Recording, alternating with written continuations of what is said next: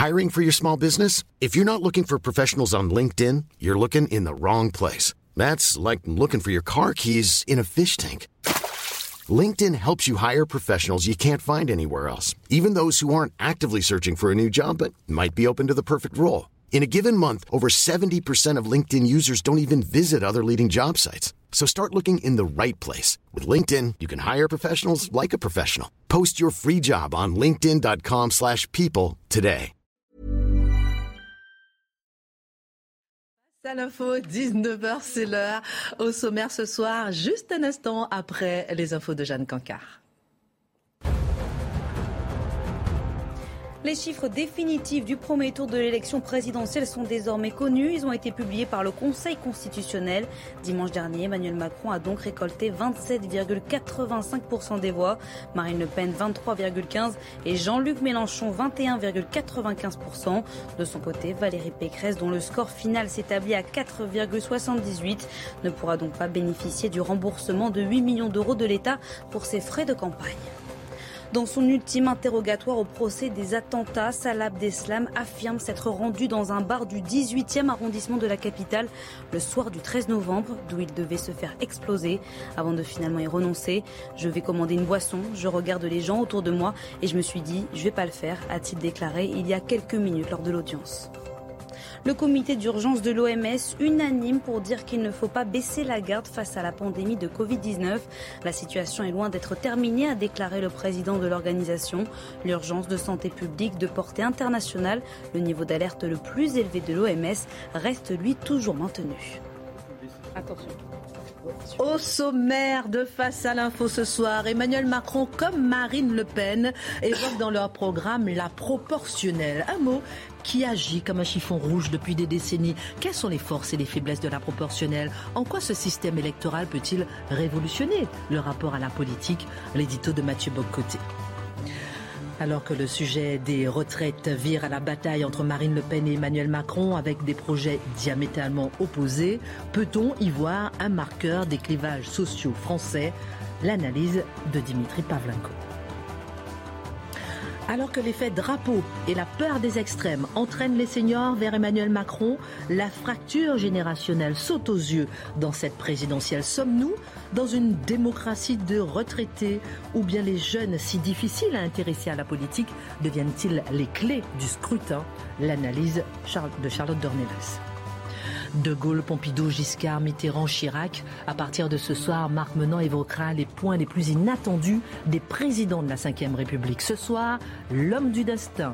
Dès son plus jeune âge, le futur général de Gaulle sent intuitivement qu'il sera appelé à servir la France, une intime conviction attisée par sa foi en Dieu. Marc Menant raconte. Et puis le peuple souverain, et le peuple français est souverain. Le peuple n'est pas un ennemi. Voilà les propos de Marine Le Pen qui serine l'amour du peuple. En quoi a-t-elle raison? Quelles sont les limites de ce populisme? Que serait une politique populiste? L'édito de Mathieu Bocotti. Euh, une heure avec nos éditorialistes, c'est parti.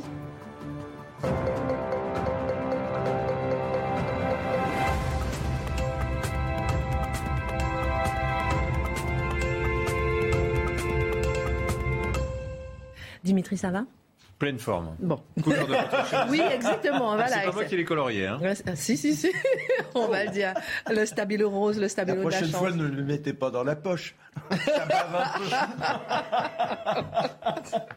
Ravi de vous retrouver ce soir. Les deux candidats à l'élection présidentielle promettent dans leur programme l'établissement du scrutin proportionnel. Cette promesse n'est pas nouvelle et elle revient en boucle dans la vie politique française, Mathieu. Mais à quoi réfère-t-on lorsqu'on parle de ce mode de scrutin? Est-ce aussi clair qu'on l'affirme? La réponse simple, c'est non. C'est-à-dire que dire proportionnel, c'est un mot vite lancé, mais il réfère à plusieurs réalités et il faut voir, il faut chercher à décrypter en fait quels sont les différents modèles disponibles pour comprendre quels sont les avantages ou les désavantages d'une éventuelle réforme du mode de scrutin pour permettre l'introduction de la proportionnelle. Alors, l'objectif de la proportionnelle, en tant que tel, nous le savons, c'est d'assurer une meilleure représentation des différents courants des différents partis, des différentes tendances qui forment l'opinion publique, qui forment, euh, à travers lesquelles prend forme la volonté générale. Jusque-là, c'est logique et on, a, on a envie. Bon, spontanément, on aura envie de dire oui. Ensuite, on verra qu'il y a quelques nuances. Bon, d'abord, il faut dire qu'il y a plusieurs modèles de proportionnel. En tant que tel, il n'y a pas un modèle universel. Il y a ce qu'on pourrait appeler le modèle de la proportionnelle pure, à l'israélienne globalement, qu'est-ce que c'est? Ben, Vous avez 1 des voix, vous avez euh, des, suffrages, vous avez 1% des députés. Vous avez 6 donc vous voyez un peu l'idée, c'est la proportionnelle pure. Alors, on peut dire que c'est la pureté démocratique, mais de l'autre côté, qu'est-ce que c'est? C'est le fractionnement, je reviendrai, infini, le fractionnement euh, radical de l'opinion, n'importe quelle nuance. Hein. on déplace une virgule dans un programme, on fait un nouveau parti, on a une chance d'entrer au Parlement. Mais quoi qu'il en soit, c'est un modèle qui existe. Il existe aussi la proportionnelle avec taux d'entrée. Alors, il y a un seuil d'entrée au Parlement. Donc, d'un pays à l'autre, ça peut être 5% ça peut être 10% Si vous faites au moins 5% par exemple, vous avez la possibilité d'entrer au Parlement. Si vous faites, et vous voyez, vous voyez la suite, ça permet, autrement dit, un courant politique significatif et pas simplement à je ne sais quel groupuscule marginal d'entrer au Parlement. Très bien, c'est un modèle qui existe. Il y a aussi la proportionnelle mixte. Proportionnel mixte, qu'est-ce que c'est? C'est qu'il y a une partie des députés qui sont élus avec des listes proportionnelles et d'autres qui sont élus à l'ancienne, pourrait-on dire, comme en ce moment, avec un lien direct, un lien privilégié avec leur circonscription. Donc, certains le problème de ça, évidemment, c'est que ça fait deux catégories de députés. Le député qui a un lien direct avec la population, avec ses commettants, avec ses électeurs, et les autres qui sont des députés de liste. C'est un élément qui compte. Dernière chose qu'on doit mentionner, c'est comment délimiter la circonscription de la proportionnelle. Est-ce que c'est une circonscription nationale? Est-ce que ce sont des circonscriptions régionales? Encore une fois, voilà des nuances à l'intérieur de ce modèle. Alors maintenant, regardons quels sont les avantages et les désavantages. Alors, le premier avantage, nous le connaissons, ça permet tout simplement d'assurer une meilleure représentation de l'opinion, je l'ai dit, d'éviter que des courants politiques ne soient laissés de côté. On le voit, ça arrive assez souvent, certains partis réussissent à avoir un vrai score aux élections, mais parce que leur vote est dispersé sur le territoire, qu'il n'est pas concentré à tel ou tel endroit, ils ont beau faire 15% 16% 20% quand sais-je, leur représentation parlementaire est famélique, quelquefois inexistante. Et ça, c'est un vrai problème démocratique, c'est-à-dire on se retrouve des, des partis qui ont un véritable ancrage populaire, national, mais puisqu'ils n'ont pas un, un ancrage territorial particulier, ils ne réussissent pas à entrer au Parlement. Donc très bien, ça permet une meilleure représentation. Ça permet aussi aux petits partis, parce que vous savez, en démocratie, il y a des très grands partis, mais quelquefois, il y a aussi des plus petits partis, mais qui témoignent d'une sensibilité, qui témoignent d'une vision du monde ça leur permet de s'institutionnaliser. Ça permet, autrement dit, quand on vote pour le petit parti, eh bien, c'est pas un vote perdu, c'est pas un vote gaspillé. C'est-à-dire, parce que si le petit parti, on sait qu'il n'aura aucun siège, aucun député, aucun, ben, le premier réflexe, c'est de se dire, on va voter, on va laisser de côté ce, ce parti inutile, puis on va voter pour les grands partis ou à tout le moins qui ont une chance de prendre le pouvoir. Là, si un petit parti réussit à avoir quelques sièges, quelques députés, mais il peut entrer ensuite dans une coalition, donc ce n'est pas un vote inutile. Autre élément, et ça je crois que c'est un des vrais bons arguments pour la proportionnelle, ça favorise l'innovation politique. Ça permet à un parti politique nouveau qui émerge d'entrer rapidement au Parlement plutôt que d'attendre une fois, deux fois, trois élections, quatre élections avant de réussir à le pénétrer. Donc, ça favorise l'innovation politique. Ça fait en sorte que, quelquefois, les partis euh, installés, bien installés, qui tendent à confisquer les institutions à leur avantage, eh une force nouvelle qui correspond à un courant réel de l'opinion peut euh, surgir dans la vie politique, la bousculer. Et ça, ce n'est pas inutile. Ça permet, autrement dit, de mieux tenir compte de l'opinion publique. Ça permet de mieux tenir compte des courants qui constituent une société. Et ça limite le conservatisme et la tendance à l'inertie des institutions. Ensuite, ça permet aussi, ce n'est pas, si je peux me permettre, en France, ça existe, mais pas au niveau national, au niveau européen, où percent les nouveaux courants politiques quelquefois, où percent des courants qui ont une capacité de se faire entendre, c'est au niveau aux, européennes, où ils peuvent se faire apparaître politiquement parce qu'un élément de la proportionnelle existe au niveau européen. Dernier avantage, on pourrait dire, ça permet d'intégrer dans des coalitions gouvernementales justement les petits partis ou les nouveaux partis. Donc les coalitions, pour se construire, ont besoin de tenir compte des différentes sensibilités dans la population. Donc même un parti qui n'a pas, euh, pas capable de construire une grande majorité ou même une majorité peut se joindre à d'autres partis pour être capable justement de créer le gouvernement. Et ça, ça permet justement un gouvernement qui tient compte de différents courants de pensée. Donc ce n'est pas inutile. Les désavantages, toutefois, existent aussi. Le premier, bien noté, je l'ai évoqué en parlant d'Israël, mais il n'y a pas, qu'Israël, c'est le fractionnement infini de l'opinion. C'est-à-dire, si chaque petit courant de pensée, si chaque petit courant politique dit « je veux être au Parlement, moi aussi, et c'est mon tour, et c'est mon tour », eh bien, on a un Parlement fragmenté, un Parlement euh, déconstruit, pour reprendre les formules d'une candidate écologiste. Donc, un, système qui, dans les faits, fragmente l'opinion. Et on oublie que la démocratie, c'est pas simplement la représentativité, c'est aussi la capacité de porter dans les institutions des gens qui peuvent gouverner. Or, s'il y a une forme de fractionnement infini, ben, l'opinion n'est plus lisible. On ne voit plus quels sont les courants de fond dans une société, on ne voit que l'éparpillement idéologique. Ce n'est pas un détail. Ça accorde aussi, il ne faut pas l'oublier, un pouvoir quelquefois démesuré aux petits partis radicaux qui sont nécessaires pour construire la majorité. Imaginez je ne sais quel parti qui a, qui a à peu près 47 euh, je dis ça de manière... Euh, Aléatoire Oui, voilà. Il y a 47 des voix, parfait, très bien. Et il y a besoin de petits partis à 4% pour avoir son 51% pour être capable finalement de construire sa majorité à l'Assemblée. Mais le petit parti à 4% est capable de poser des conditions quelquefois très élevées pour justifier son entrée dans la majorité. Donc ça donne, une forme de pouvoir aux petites formations politiques qui peuvent prendre en otage quelquefois tel ou tel parti au nom de... ils vont dire, vous me voulez, payez. Et ça, ben, quelquefois, payer, ça, peut être payé assez cher. Dernier élément, euh, ça rend la formation des majorités difficile, je viens de le dire, et ça entraîne quelquefois, plus il y a d'éléments proportionnels dans un système politique, plus s'attend à marquer une rupture du lien entre le député et sa circonscription. L'avantage du système uninominal, que ce soit à un tour ou à deux tours, c'est que le député est dans une circonscription identifiée. Il doit connaître ses électeurs, il doit connaître sa circonscription, il doit connaître ses gens. S'il est parachuté dans une liste par un, euh, par un bureau politique, par un parti qui dit vous serez le numéro 6 sur cette liste et vous aurez, vous deviendrez député si on a le pourcentage d'appui suffisant, où est le lien direct, où est l'enracinement dans une circonscription? C'est un problème dans ce cas-là. Une fois que tout ça est dit, ce sont des arguments qu'on pourrait dire présents dans tous les pays, il y a néanmoins un rapport trouble à la proportionnelle en France parce qu'on soupçonne généralement la proportionnelle d'être une technique politique qui relève du cynisme électoral pour favoriser les uns et défavoriser les autres. C'est ça, il voulait dire que, et c'est la question qu'on se pose, pourquoi est-ce qu'elle est tant redoutée? Il y a un traumatisme français dans le rapport à la proportionnelle. on en parle et puis on fait trois pas en arrière. Traumatisme 1986. On est en 1985, une année auparavant. Euh, François Mitterrand voit les élections législatives se profiler et il voit que la droite risque de faire un raz-de-marée. Ah, ça risque de se faire écraser, c'est un vrai problème pour lui. Qu'est-ce qu'il fait? Il décide de faire la proportionnelle pour les élections de 1986, les législatives de 86, pour permettre au Front National, euh, alors dirigé par Jean-Marie Le Pen, de réussir à entrer au Parlement et d'empêcher la droite d'avoir une majorité trop écrasante. En fait, il espérait même qu'elle n'ait pas de majorité. La droite va avoir une majorité à ce moment-là. Elle ne sera pas toutefois aussi large qu'elle aurait pu l'être dans le système électoral antérieur. Et ça permet la création du Front National, qui existait déjà évidemment, qui avait réussi à percer aux élections municipales, qui avait réussi à percer surtout aux européennes, je le disais plus tôt.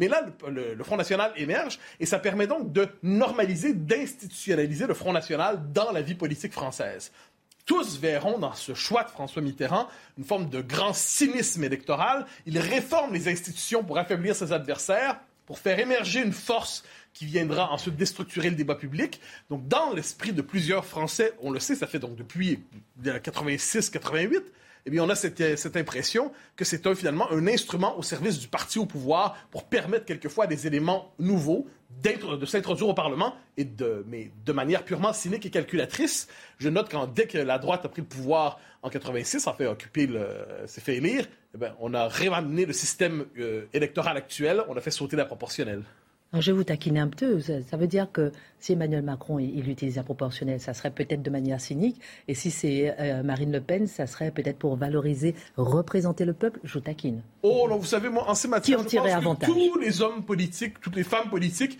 et tous les non-binaires politiques aussi, s'il y en a, euh, sont capables du plus grand cynisme. Ils sont pas, tous les politiques sont capables à la fois d'idéalisme et de cynisme, et en la matière, aucun ne se distingue pour le meilleur ou pour le pire. Pour moi, toutes les bêtes politiques, de ce point de vue, font les mêmes calculs. Mais qui en tirerait avantage? Ah ben ça, je pense que c'est la, Certains diraient les, les, les partis qui ne sont pas représentés suffisamment en ce moment, les nouveaux partis qui cherchent à émerger, assurément, mais en plus, certains diraient les citoyens parce qu'ils seront mieux représentés. Le mais, mais voilà, c'est bon. Mais, mais, mais, mais, mais, en dernière instance, il se pourrait que ça favorise une accentuation de la prise du présidentialisme à la française. Pourquoi? Parce que plus l'Assemblée est fragmentée, plus l'Assemblée est déstructurée, plus l'Assemblée est éclatée, eh bien le pouvoir tendra à se concentrer encore plus à l'Élysée, encore plus chez le président, qui profiterait alors de ce Parlement divisé. Et là, on aurait une espèce de déclaration, en fait, de, de scission, le pouvoir à l'Élysée et la représentation sans le pouvoir à l'Assemblée. À tout le moins, c'est le scénario que certains redoutent. Proportionnel avec précaution. Oui et non, aux gens de trancher. N'oubliez pas, les, les, un dernier mot, les, les, les, traditions politiques, ça fonctionne, et les électeurs s'habituent à certains modes de scrutin. Quand on change tout, ça peut quelquefois bouleverser les habitudes démocratiques. La, on verra. La Minute Info, Jeanne Cancard. qu'Emmanuel Macron et le chancelier allemand refusent de reprendre le thème de génocide employé par Joe Biden pour qualifier ce qui est commis en Ukraine par Vladimir Poutine, Moscou juge de son côté inacceptable cette accusation. Pour le porte-parole du Kremlin, de telles tentatives de déformer la réalité sont inacceptables. Le procureur de la Cour pénale internationale, qui lui s'est rendu à Boutcha, décrit l'Ukraine comme une scène de crime. Après la mort de Jérémy Cohen, ce jeune homme percuté par un tramway alors qu'il fuyait ses agresseurs en Seine-Saint-Denis en février dernier, deux hommes sont en garde à vue depuis hier après-midi.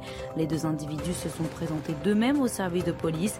Une enquête est actuellement ouverte par le parquet de Bobigny pour violence volontaire en réunion. C'est un monument, un maître du théâtre et du cinéma qui s'en est allé.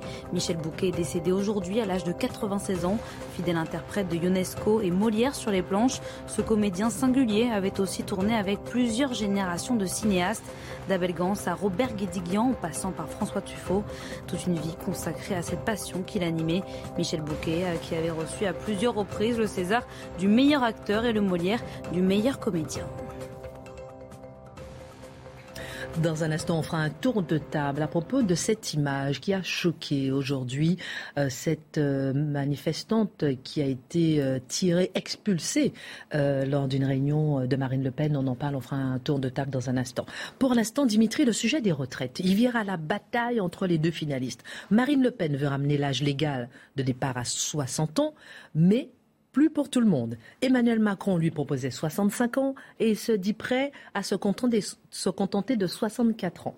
Alors, ce sont des projets diamétralement opposés l'un à l'autre. Peut-on y voir un marqueur des clivages sociaux français? On a besoin de votre sens de péda la pédagogie sur ce sujet. Bah, le seul point commun des deux projets, c'est euh, la souplesse dont nos deux candidats sont en train de faire preuve en disant on peut bouger, on peut discuter. Hein.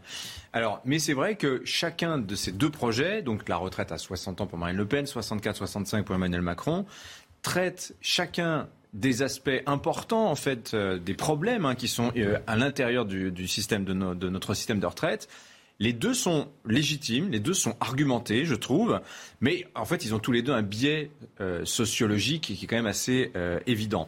Alors, on va commencer par le projet d'Emmanuel Macron. Donc, lui, il veut repousser, l'âge légal, que ce soit 64 ou 65 ans. Bon, on va pas entrer finasser, mais pour deux, raisons principales. La première, et c'est ce qu'il dit, ça fait trois ans qu'il le dit. Hein. Depuis, après les Gilets jaunes, il le dit. Euh, nous travaillons moins en France dans la vie que chez nos voisins. Et il a raison. Euh, vous allez voir, l'âge départ de moyen à la retraite en France, c'est un petit peu moins de 62 ans. Et c'est deux ans de plus pratiquement dans la moyenne de l'Union européenne où on part fréquemment à 64, 65, voire 67 ans hein, euh, chez nos voisins. Et si vous prenez l'autre bout de la carrière, c'est-à-dire le début de la carrière, là aussi, euh, les jeunes Français commencent à travailler plus tard que la plupart des, des, des autres petits Européens. Le taux d'emploi des 15-24 ans en France, c'est 33 euh, parce qu'en en fait, on, fait des études qui nous mènent souvent assez tard, euh, dans le début de la carrière. Euh, et regardez le taux d'emploi, je dis 33%, c'est 50% aux Pays-Bas. En Allemagne aussi, avec leur système, vous savez, de formation professionnelle, aussi, les Allemands commencent beaucoup plus tôt dans leur carrière professionnelle qu'en France. Donc on commence à travailler plus tard, dans, euh, plus tard dans la vie que les autres et on finit plus tôt. On a des carrières qui sont plus courtes et notre système de protection sociale fait qu'il repose essentiellement sur les actifs et l'effort financier exigé pour financer tout le monde, hein, tout, y compris les inactifs, que ce soit les retraités, mais aussi évidemment les enfants, eh bien, il pèse massivement sur les actifs, d'où des niveaux de prélèvement obligatoires, de cotisations sociales qui sont donc très élevés. Et puis nous avons en plus de ça une espérance de vie qui est importante en France. C'est 85 ans pour les femmes, 79 ans pour les hommes. Donc on a beaucoup de retraités. Vous voyez les chiffres, 16 700 000 retraités en France. Alors ce sont les chiffres de 2019. Hein. Euh, et à ces on, a appris qu'ils votent tous Emmanuel Macron, mais on va en parler avec, Charles Dornelas dans un instant. Voilà, alors vous avez 16 700 000 retraités, vous avez en plus de ça 1 100 000 pensions de réversion, euh, ça fait un budget retraite global de 328 milliards d'euros pour l'année 2021. C'est 13,5% du PIB que l'on consacre donc au paiement des retraites. Et le système par répartition, bah vous le savez, il a généralement du mal à joindre les deux bouts. Mm. Par exemple, l'année pour l'année dernière, 2021, c'est 9 milliards de déficit pour le système des, des retraites. Euh, et, ça, et le Conseil d'orientation des retraites, le corps, nous dit ça sera comme ça sous-financé au moins jusqu'en 2040, euh, compte tenu des nouvelles prévisions économiques, euh, de l'évolution de la population active, et, démographique, etc. Voilà, donc c'est tout ça qu'Emmanuel Macron veut résoudre à travers sa réforme. Euh, puisqu'en partant deux ou trois ans plus tard en retraite, bah, pendant ce temps-là, vous travaillez, donc vous cotisez, et vous ne coûtez pas euh, au système. Alors c'est aussi, explique-t-il, ce report à 64-65 ans, manière de donner un gage de crédibilité économique euh, au jeu du monde pour la France, parce que si effectivement on arrive à avoir un système des retraites qui s'autofinance durablement et qu'on n'est pas réformé tous les 5 à 10 ans comme c'est le cas depuis le début des années 2000, bah, ça veut dire que l'État n'a plus à combler le trou de la Sécu tous les ans. Et donc, ça rassure le prêteur dès lors que vous le sollicitez pour, euh, investir, emprunter de l'argent pour investir, que ce soit construire des centrales nucléaires ou euh, ce genre de projet. Vous voyez, c'est la, philosophie de Mario Draghi, par exemple. Hein. Vous voyez, les arguments sont solides. Ceux d'Emmanuel Macron sont solides, mais c'est aussi très techno. C'est une vision vraiment budgétaire du sujet des retraites. Alors, il dit aussi, faut tenir compte de la pénibilité, faut augmenter le minimum des pensions, il voudrait le monter à 1100 euros.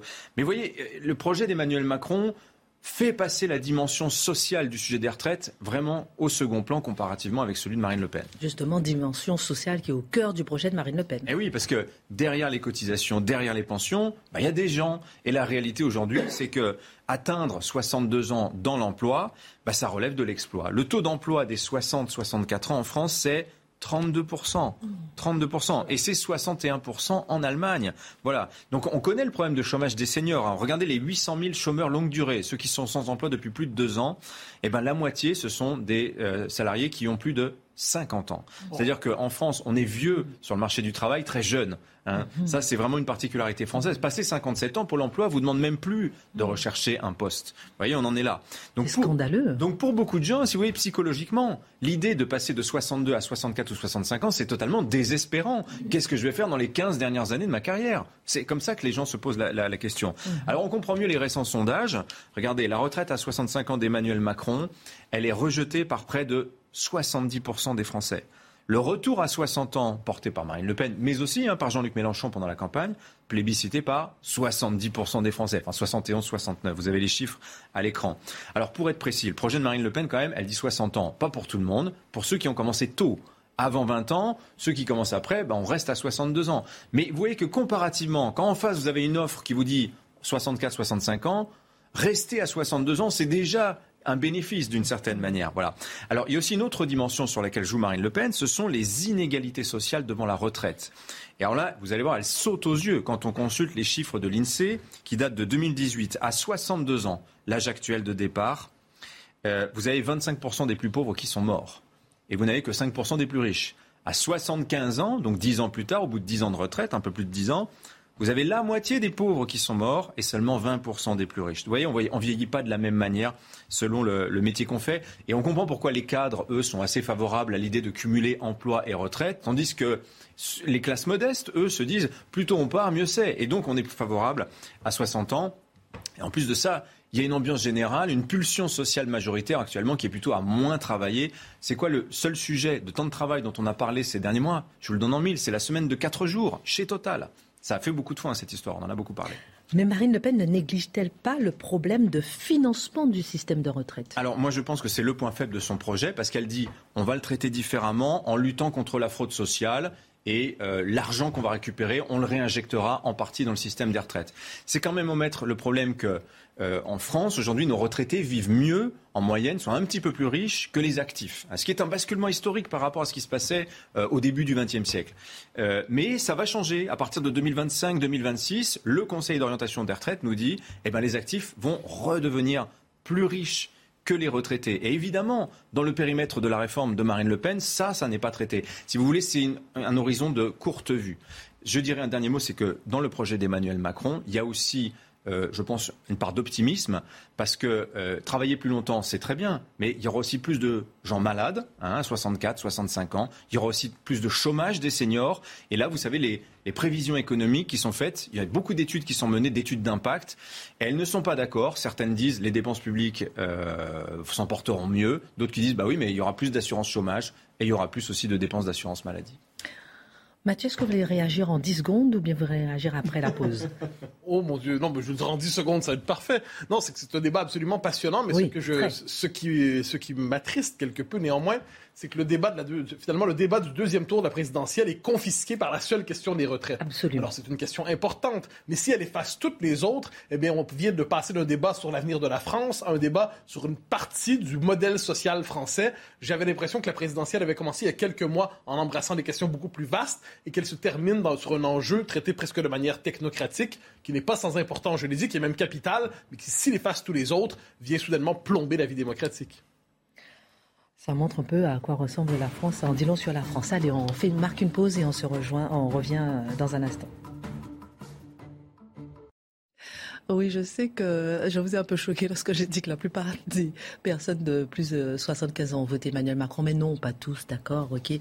41% des suffrages des plus de 70 ans quand même. On en parle avec vous dans un instant après la minute Jeanne Cancard.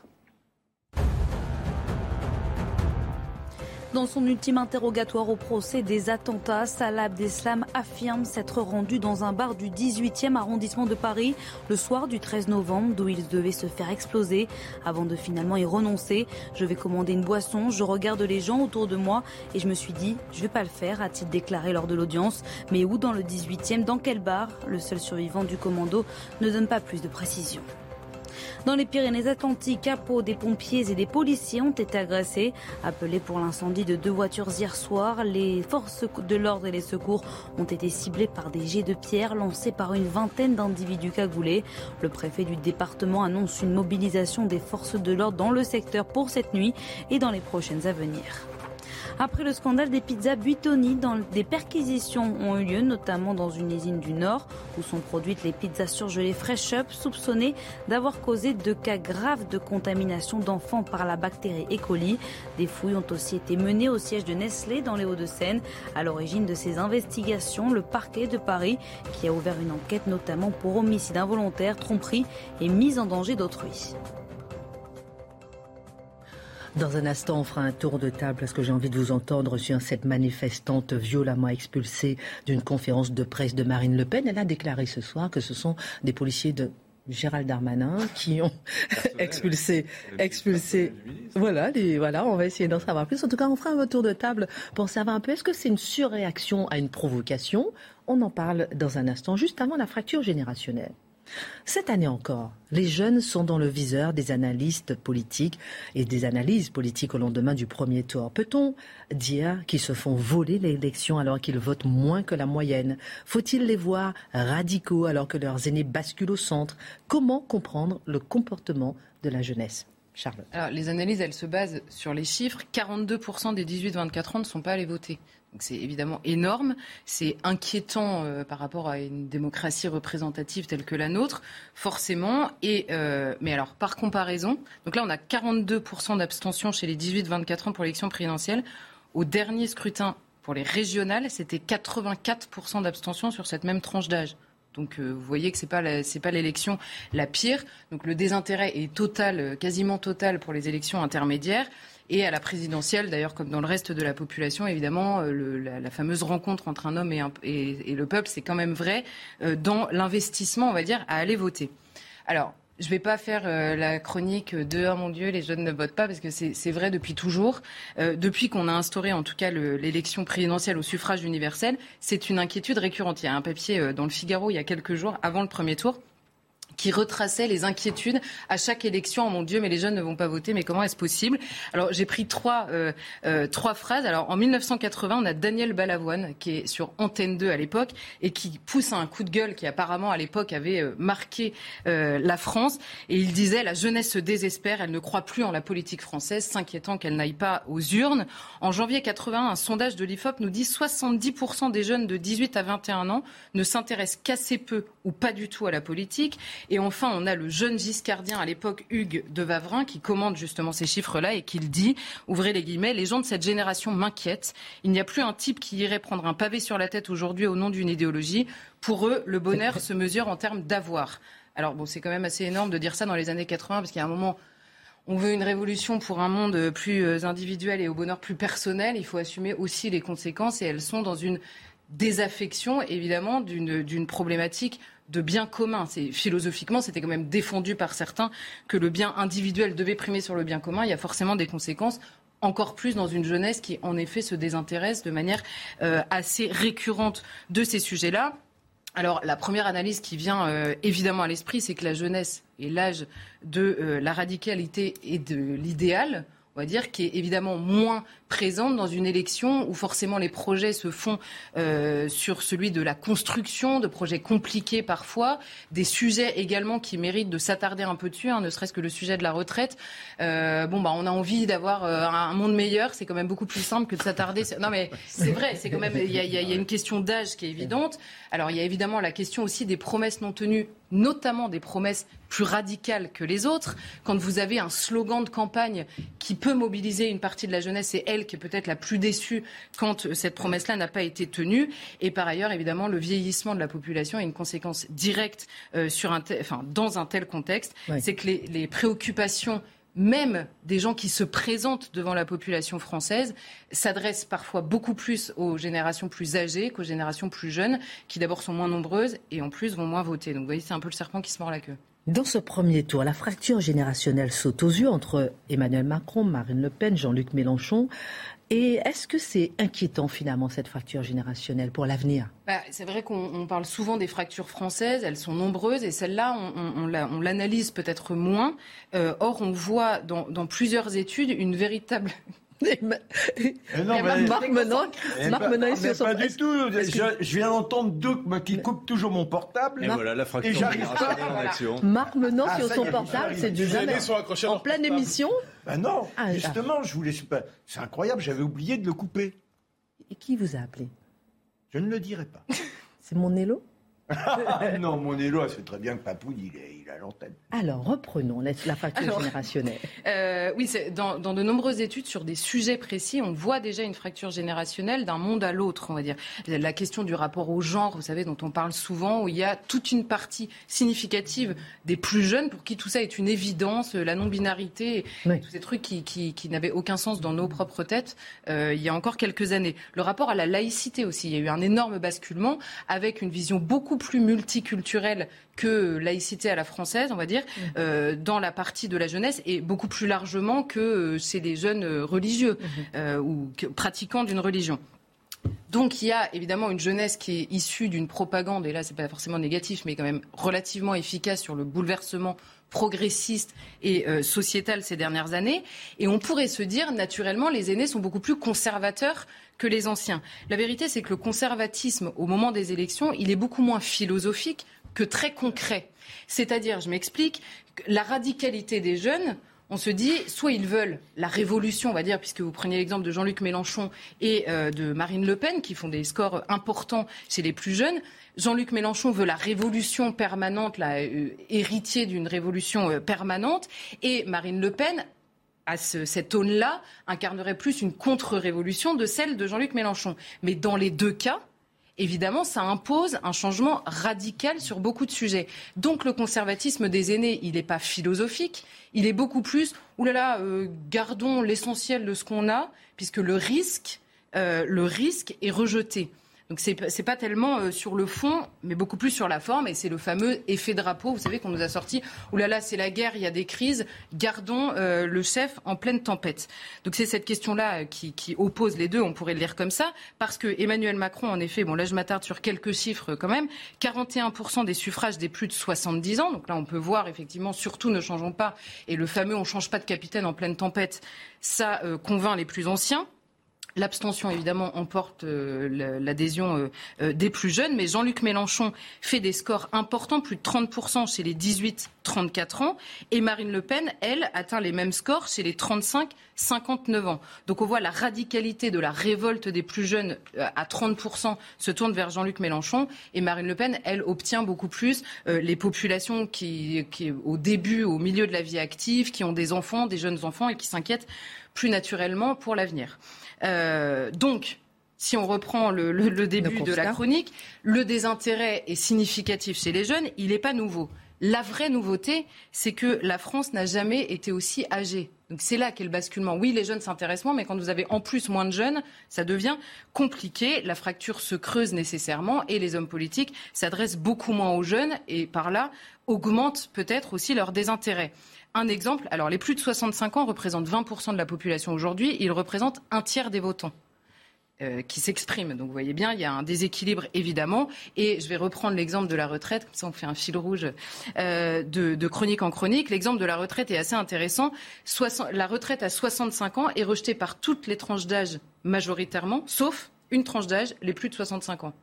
Bon, voilà, on en, tirera la, conclusion que l'on veut. Donc la véritable question, en effet, et là je rejoins assez le commentaire de Mathieu, c'est quelle est la véritable définition de l'avenir si jamais ça se fait euh, sur cette, euh, si, les débats se, jouent sur ces questions-là? Alors il semble donc, comme vous l'avez expliqué, difficile de d'intéresser les jeunes à la vie politique et pourtant nécessaire étant donné que c'est leur avenir euh, justement qui est en jeu. Faut-il se résoudre au fatalisme sur ce désintérêt des jeunes? Il y a plusieurs choses. On peut faire la classique euh, leçon de morale. Euh, vous ne pouvez pas vous plaindre si vous n'allez pas voter. On peut aussi essayer d'analyser un peu plus profondément, de se dire au-delà de tout ce que je dis sur la nature même de la jeunesse, on va dire se demander comment est-ce que l'intérêt recule parce que euh, c'est réel dans ces générations-là. Et là, à mon avis, comment dire, l'analyse est la même chez les plus jeunes que dans le reste de la population. Il y a plusieurs choses que je séparais. Il y a d'abord la déconsidération de la démocratie représentative elle-même. Quand vous avez des hommes politiques qui entre chaque élection vous disent tout le temps qu'il faut une démocratie réelle, une démocratie, euh, euh, une démocratie représentative, des conventions citoyennes, des débats avec des citoyens piochés au hasard. Quel est l'intérêt d'aller voter puisque tout a l'air de se passer ailleurs qu'au euh, Parlement. En tout cas, on accorde beaucoup d'importance ailleurs qu'au Parlement. Après, il y a la déconsidération aussi par le biais de cette obsession de la transparence. Je m'explique. La transparence, ça a l'air bien sur le papier. Maintenant, quand la transparence est prônée en permanence par des hommes politiques qui sont eux-mêmes pris au jeu de la transparence qu'ils n'ont pas joué, à la fin, qu'est-ce qu'on se dit? Bon, bah, ils sont tous pourris. Donc je ne sais pas si c'est très vertueux dans le rapport même euh, à la euh, démocratie. Et après, pour faire rapide, il y a la déconsidération morale de toute radicalité dans le débat. Quand vous passez votre temps à dire que euh, populiste, extrême ou anti-républicain, quiconque propose quelque chose qui sort de euh, l'habitude que nous avons en politique, euh, ça devient compliqué, euh, notamment pour les plus jeunes. Il y a la question du refus du temps long dans les propositions même des hommes politiques. Et là, c'est la question d'un second tour qui se ferait sur le débat des retraites.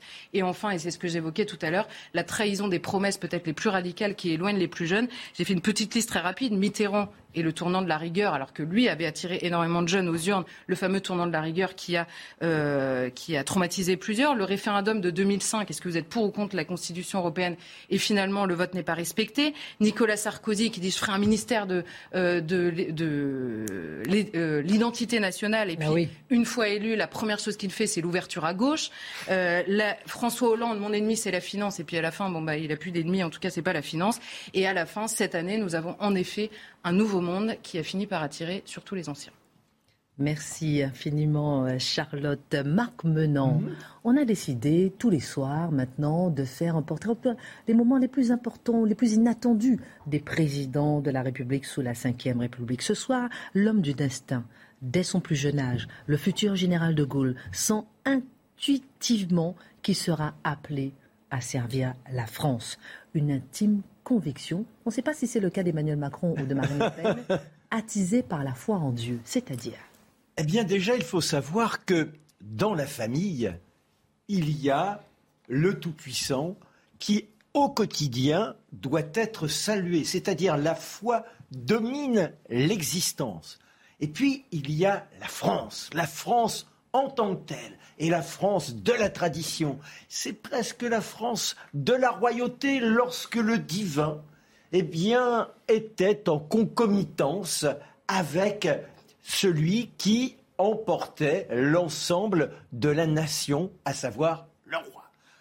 Le père, il rêvait d'être polytechnicien. Malheureusement, il n'a pas les moyens.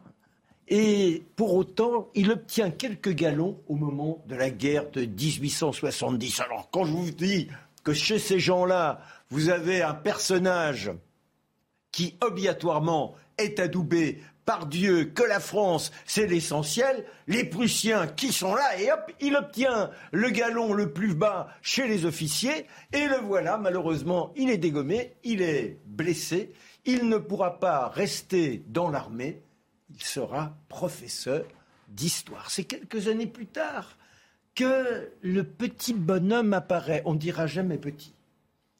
Quand il est là, qu'il sort du ventre de la maman, on a l'impression que ça n'en finira jamais. C'est tout juste, il ne faut pas ranger le berceau et déjà le placer dans un lit. Juste au-dessus, il y a le crucifix. Vous voyez, il est sous les instances du Seigneur exceptionnel. On continue dans un instant, la Minute Info. La Russie menace de frapper des centres de commandement à Kiev alors que Moscou accuse l'Ukraine de tirs et de sabotage sur le territoire russe. Pour l'heure, l'armée russe a renoncé à prendre la capitale ukrainienne, ce qui donc pourrait être remis en question. Et depuis le début de l'invasion russe en février dernier, la France a livré 100 millions d'euros d'équipement militaire à l'Ukraine. C'est ce qu'a déclaré à la sortie du Conseil des ministres Gabriel Attal qui l'assure. Nous allons continuer de nous mobiliser. Le porte-parole du gouvernement a aussi révélé qu'Emmanuel Macron allait, dans les tout prochains jours, s'entretenir tour à tour avec Volodymyr Zelensky et Vladimir Poutine. En France, vous l'avez sans doute remarqué, à la pompe à essence, les prix des carburants continuent de diminuer. En plus de la remise de 18 centimes le litre accordé par l'État, les cours du pétrole sont eux aussi en baisse. En moyenne, le gasoil coûte en ce moment 1,80€. Pour le samplon 98, comptez en moyenne 1,84€. Ce que vous ne savez pas du général de Gaulle, mhm. un crucifix au-dessus de son berceau à eh sa naissance. Ça signifie que la prière, c'est le matin, le soir, avant les repas. Il nous faut à chaque fois montrer que l'on est non pas dans la soumission, mais dans le service au Seigneur. Et puis il y a cette idée, papa, prof d'histoire, il vous raconte les rois, ces rois qui étaient extraordinaires, ils étaient bien en connivence avec Dieu, puisque le papa lui affirme, quand il comprend, il rendre les écrouelles, vous savez, il lève les écrouelles, c'est-à-dire que les pauvres personnages qui sont là avec toutes les pustules, il suffit que le roi dise le droit te bénit, Dieu te guérit, et hop, c'est le miracle. Il aura toujours ça en lui, un côté un peu superstitieux, la possibilité d'obtenir l'action directe de cette force qui nous gouverne. Il est d'une fierté incroyable. Il a deux personnages qui tout de suite l'emportent. C'est Louis IX, forcément, et Jeanne d'Arc. Mais il n'y a pas que ça. Il y a cette fierté. On se voit dans la famille. Quand on sort, on a toujours, on n'est pas très riche, mais alors c'est le costume. La famille de Gaulle passe. Vous savez ce que l'on dit quand ils sont là, à cheminer vers l'office? On dit regardez, les deux Gaules promènent leur nez comme le Saint-Sacrement. ah oui, il y a cette proéminence qui est remarquée par tout le monde et ça les distingue. Les petits soldats, ils n'y échappent pas et déjà, il se voit un jour venger son père, venger la France et il écrira une première nouvelle dans laquelle c'est la campagne d'Allemagne, il est à la tête des troupes et c'est lui qui fait chuter nos voisins, nos ennemis héréditaires. Ça, c'est extraordinaire. Ça le porte. Mais pour arriver à un tel résultat, faut envisager Saint-Cyr. Dans un premier temps, il n'est pas, tellement bon élève. C'est pas. Disons qu'il a des dissidences dans sa tête, mais là, quand il s'agit d'entrer à Saint-Cyr, il se met à travailler. En revanche, les livres sont ses grands amis. Chateaubriand, bien évidemment, Musset, Vigny, toute cette prose qui est portée, là encore, en toile de fond par la foi. Lorsqu'il se retrouve à Saint-Cyr, il est très mal classé. Et la première année, c'est l'année de l'humiliation. Alors, ça ne le choque pas trop, puisqu'on lui a inculqué le respect des pauvres. Mais là, il va vivre comme un pauvre, car la première année à Saint-Cyr, vous êtes comme tous les petits soldats, et c'est-à-dire que vous devez lever les poubelles, vous devez faire toutes les corvées. Mais il n'en reste pas moins qui reste là, dans sa prestance. On l'appelle le connétable, la grande asperge. Eh oui, il parle pas beaucoup aux autres, mais le résultat se manifestera. Il termine 13e. Ça, c'est donc le côté bien montré d'une fierté qui l'emporte littéralement. Et puis, il y a toujours cette foi, et lorsqu'il rencontre Maurras quelques années plus tard, eh bien, il deviendra proche de Maurras. Vous vous rendez compte? Et il pense même que la royauté, il faudrait qu'elle puisse revenir. Quand il sera à l'Élysée en 1959, on trouvera qui? Eh bien, on trouvera Henri d'Orléans comme conseiller et on aura le fils de Gaston d'Orléans qui sera au secrétariat de l'Élysée. Tant et si bien que d'Orléans, lui, se voit déjà en train de reprendre le trône, mais sauf que De Gaulle le douche en lui disant un jour Ah N'étiez-vous point Abirakem Ah bah oui, il n'était pas Abirakem, il avait failli flirter avec... Voilà. Et restons maintenant, j'ai pas le temps de parler, le rapport avec Pétain. Il est très proche de Pétain, Pétain qui a été son colonel, que Pétain qui lui demande d'écrire pour lui et qui lui en voudra parce qu'ensuite il reprendra le manuscrit car il n'a pas été publié et quand il est nommé sous-secrétaire d'État, il veut s'opposer et c'est Renault qui l'impose. C'est sa petite fille. Ce qui est extraordinaire, c'est la petite Anne. Dernier mot pour ce soir. Mais elle est trisomique. Il faudra revenir hein, sur De Gaulle. Elle vient. Anne. Anne. Anne, la petite. Il dit c'est un épouvantable chagrin qui nous a frappés mon épouse et moi. Mais au lieu de faire comme en général chez les grandes familles bourgeoises, cacher l'enfant de la honte, eh bien au contraire, ils les garderont à leur côté.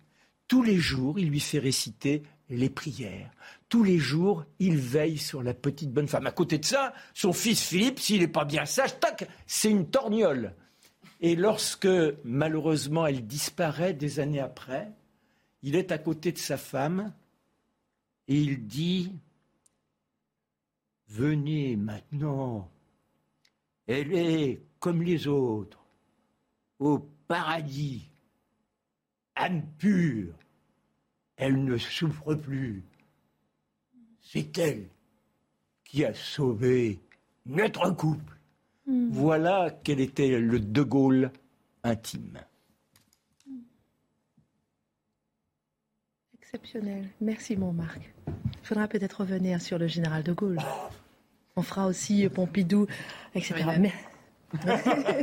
Merci infiniment. Maintenant, je sais qui a fait sonner votre téléphone portable. Hein. C'est Franck Ferrand, il m'a envoyé un SMS, il m'a dit que c'est lui. On t'a Du moment qu'il se dénonce la belle histoire de France. Alors, avant de parler euh, de, avec vous de, euh, des grandeurs et misères du populisme, parce que Marine Le Pen, elle évoque beaucoup euh, le peuple. Le peuple est souverain, le peuple n'est pas l'ennemi, les Français sont souverains. On va en parler, analyser ça avec vous. Juste avant, il y a une image qui nous a marqué aujourd'hui. On va la regarder ensemble.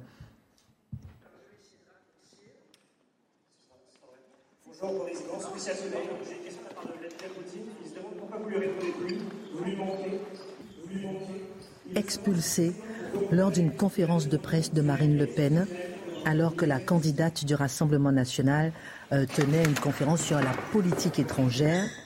Une femme s'est levée elle a brandi devant les caméras une pancarte montrant euh, Marine Le Pen aux côtés de Vladimir Poutine avant, vous l'avez vu, d'être rapidement expulsée. Que penser de cette image? Alors, elle a dit ce soir que ce sont les policiers de Gérald Darmanin, pour reprendre son expression. Mais est-ce que c'est une image, euh, est-ce que c'est une surréaction à une provocation? Dimitri bah, écoutez, n'étant pas sur place, c'est difficile à dire, mais en tout cas, évidemment, l'image est là, l'image fait son œuvre. Et euh, évidemment, on s'expose à ce genre de réaction quand on va provoquer. Euh, c'est la même chose que l'image du meeting de Zemmour, rappelez-vous, avec ses manifestants, la bagarre, et que ça a déclenché des mesures de justice. C'est la même chose que quand des gens qui vont voir Emmanuel Macron pour lui dire tout le mal qu'ils pensent de lui. évidemment, quand le président est à deux mètres, on n'intervient pas aussi violemment. Bon, il y a, évidemment que cette femme, elle n'a pas l'air spécialement dangereuse et que là, l'évacuation est un peu brutale, sans doute. Et c'est filmé, et c'est filmé, voilà. Et c'est bien filmé.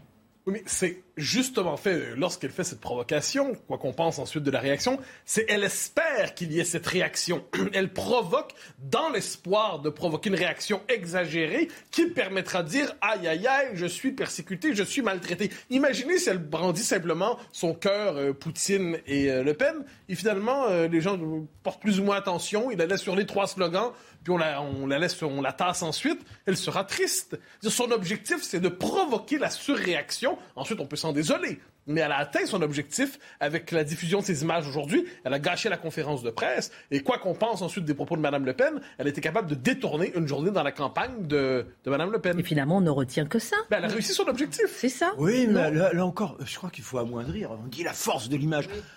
Allez dans une manifestation, rappelez-vous les images des gilets jaunes, le gars qui se retrouve euh, matraqué, etc., etc. C'est-à-dire quand la police intervient, euh, c'est pas avec douceur, on vous jette pas des fleurs. Là, on la traîne. Souvenez-vous des images, c'est très lointain, mais Gandhi, etc.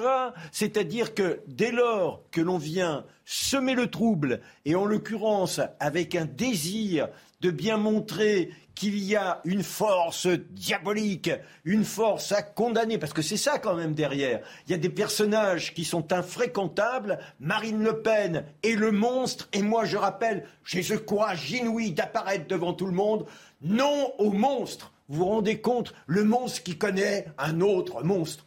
Faut arrêter, faut arrêter. Et là on la tire. Euh, elle n'est pas, pas tabassée. Heureusement d'ailleurs. Mais bon. C'est un système qui fait partie de la diabolisation? Mais évidemment. Parce que déjà, on part tous du principe que ce qu'on vient de voir est extrêmement violent. Alors, pardon. Alors j'ai peut-être une résistance à la violence inouïe, ce qui n'est pas du tout le cas en plus. Euh, surtout sur les images, on voit une femme qui, en effet, fait son œuvre et des gens chargés de la sécurité. Alors j'imagine que Marine Le Pen répond en disant c'est pas méga, c'est ceux de Darmanin euh, sur, le même ton. Euh, peu importe, à la limite, eux, leur métier, c'est de sortir quelqu'un, ils la prennent par le bras. En plus, elle, elle bouge pas, donc c'est pas, pas d'une violence inouïe. C'est pas ce que j'appelle des images d'une violence inouïe. En revanche, je note que c'est dans cette même campagne qu'on est capable, ou dans n'importe quelle autre d'ailleurs, on est capable sur un vieil homme tabassé, sur un gamin lynché, sur une gamine violée, de nous expliquer quand on en parle que c'est de la récupération. Alors là, je ne sais pas ce que c'est. Hein. Dernier mot là-dessus? Bah, il faudrait qu'on revienne à une campagne et il faudrait pas que voilà et que le euh. président arrête de dire l'extrême droite. Il a devant lui une concurrente qu'il la nomme et arrêtons d'avoir ce type de, de propos haineux parce que derrière cela c'est quand même de la haine. Surtout dans le récit de la chose, chacun a fait son métier dans cette histoire. Marine Le Pen a continué sa conférence de presse, les journalistes ont posé des questions, l'activiste a fait son activité et les gens chargés de la sécurité, notamment euh, de, contraindre, on va dire, d'éventuels activistes, ont fait leur œuvre. Voilà, terminé, tout le monde a fait son métier. Euh, bonne journée à tous. Quoi. Merci en tout cas pour votre regard justement sur cette image qui a quand même choqué euh, aujourd'hui. Marine Le Pen, on le sait, se réclame du peuple, dont elle se veut la porte-parole et dont elle chante aussi la souveraineté. Mathieu, elle prétend même s'opposer aux ennemis du peuple et elle ne refuse pas de s'identifier au populisme. L'occasion de se questionner euh, sur ce terme et à la réalité à laquelle il réfère. Quelles sont les grandeurs et les misères du populisme? Je rappelle encore un mot qu'elle a dit hier ou avant-hier. Voilà, le peuple n'est pas l'ennemi euh, et, ou justement le peuple est souverain. Elle le répète régulièrement. Oui, alors le populisme, le terme qu'on utilise souvent, ça correspond au-delà des, tout, terme a des limites dans sa définition, mais ça correspond à un mouvement émergent un peu partout dans le monde occidental depuis quelques décennies et qui aujourd'hui se constitue partout. Bon, on le sait, il se constitue autour de quel thème?